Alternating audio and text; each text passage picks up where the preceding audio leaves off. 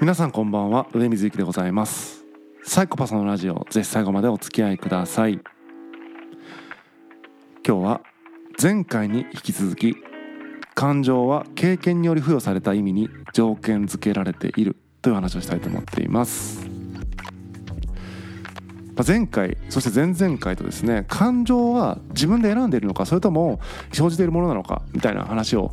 してたんですけども、えー、僕としてはその感情っていうのは自分自身がその選んでいるものなんだと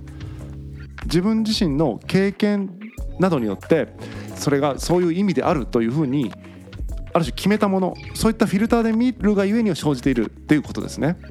ってことはそのフィルターを変えれば出てくる感情っていうのは変わってくるよねとまあフィルターを変えることによって意味が変わるから意味が変わるってことは感情が変わるよねっていうそのような話をしてきました。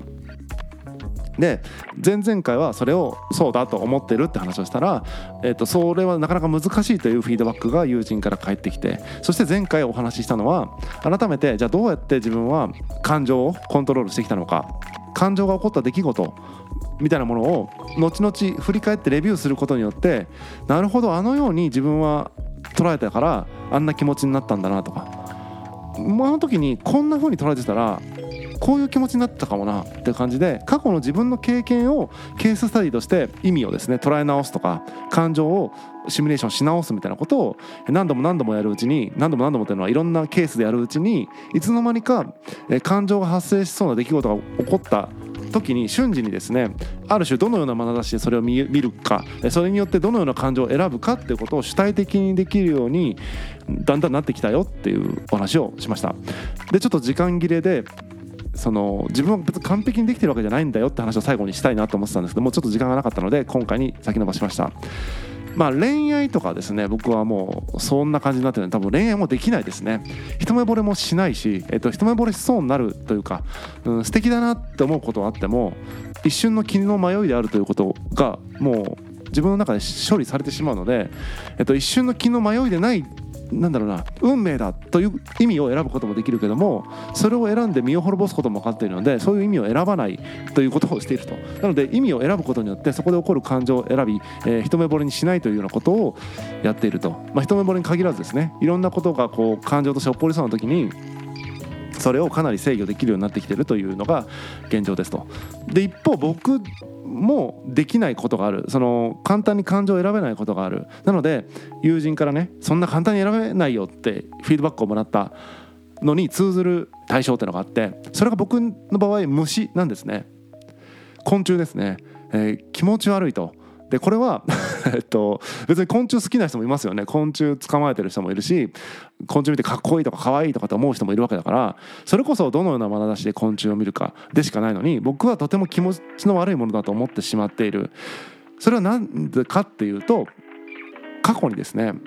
小学校低学年ぐらいかなまでの間にすごく無心について気持ち悪い体験をしてきた。気持ち悪いというか嫌だなと思う体験をしてきたのでもう虫を見るイコールそのその嫌な感じがこう想起される、えー、と自然ともう出てくるって感じで即座にこの扁桃体が働いちゃうってことで。なんだろうな理屈で考えれば大したことない。その例えばムカデとかスズメバチとか別ですけどもその危険生物とは別として大して危険じゃない虫っていっぱいいるじゃないですか。例えばバッタとかね。えっと分かんないけどハエとかさトンボとか。別になんじゃないわけじゃないですか。なんじゃないのにいるとキモいなと思ってしまう。セミとかもそうですよね。気持ち悪いなと思ってしまう。これはもう理屈じゃなくて感情が動いているっていう状態なので感情をコントロールできていないということなんですね。でこれも前回話したことに結局通ずるんですが僕は虫をレビューしきってないってことなんですよ。えっと小学校低学年ぐらいまでにその体験にもうある種トラウマ的になっちゃってるからもうレビューすることもせずなんならそれ以降虫に接することをとにかく避けてきたと。なので経験値もたまっていかないし経験がないってことはそのレビューするケースも少ないと。僕がレビューできるケースっていうのは遠い30年ぐらい前の記憶なのか妄想なのかわからない恐怖体験をただレビューするしかなくなってしまうのでなかなかですねあのレビューしようにもしきれないところがあって僕がもしも虫を克服するその虫を見ても何の感情も起こらないようにするためには例えばえー、と奄美大島に移住したいとか言いましたけども例えば移住してもう虫が身近にいる環境に行って最初はねもう絶叫する、えー、パニックに陥るもう、えー、毎日泣いているみたいなことが多分起こるわけですけどもその経験を重ねていくうちにというかその気持ちが収まるたびにレビューすると。でもあの気持ちって本当に起こす必要があったのかあの時の虫って本当にキモかったんだろうか本当に怖かったんだろうかってことを、えー、何度も何度も経験し学習していくことによってレビューすることによって別に大したことないねと。大したことあるやつ大したことないやつがいるよねと。で大したことあるやつは何で大したことがあるのかみたいなことが分かってくると。そんな感じでこう虫っていう、えー、のデータが溜まってくることによって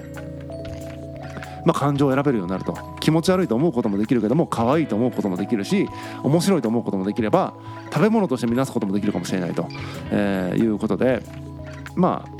何が言いたいかというと、えー、経験をしその経験データからしっかりとそのなぜそのような感情が起こったのかっていうことを理屈で考えるってことですよね。感情が起こってる時には難しいんだけども感情がその起こった後静まった後にでもどうしてそんな風に思ってしまったんだろうっていうことを考えるとどうしてそう思ってしまったんだろうっていうほどのなんだろうなその絶対的なものはなくて単純にそのような眼差しで見ていたからそのように思えたというだけでしかないということに、えー、だんだん体が慣れてくる、えーと、いわゆるレビューし続ける中でだんだん言ってることは分かるけれどもなかなかね難しいんだよねっていうのから当たり前になってくると。レビューし続けることによっていやそうでしょとその頭で考えてる方がこう現実になってくるというかあの感覚として身近になってくるっていうことでだんだん克服できそうだなというふうにも思っていますなので今僕は虫が苦手だなんだとか言ってますけども、えっと、本当に克服しようと思えば多分できるんだろうなというふうにも思っているそれは3回にわたり言ってきた感情は経験により付与された意味に条件付けられているっていうことなんですね。ぜひね何ていうのかな感情を選べるかもしれないと思っていただいた方はですね自身のその感情が動いた経験をしっかりレビューするとレビューし続けるとで一定量データが溜まったらあいや案外これなんかサイコパスのラジオで言ってたやつっぽいぞとなるかもしれませんので是非試してみていただけるといいかなと思います。ただねあの何度も水泳の話出しましたけどもあの泳げない人はいくら頑張ってもやっぱ泳げない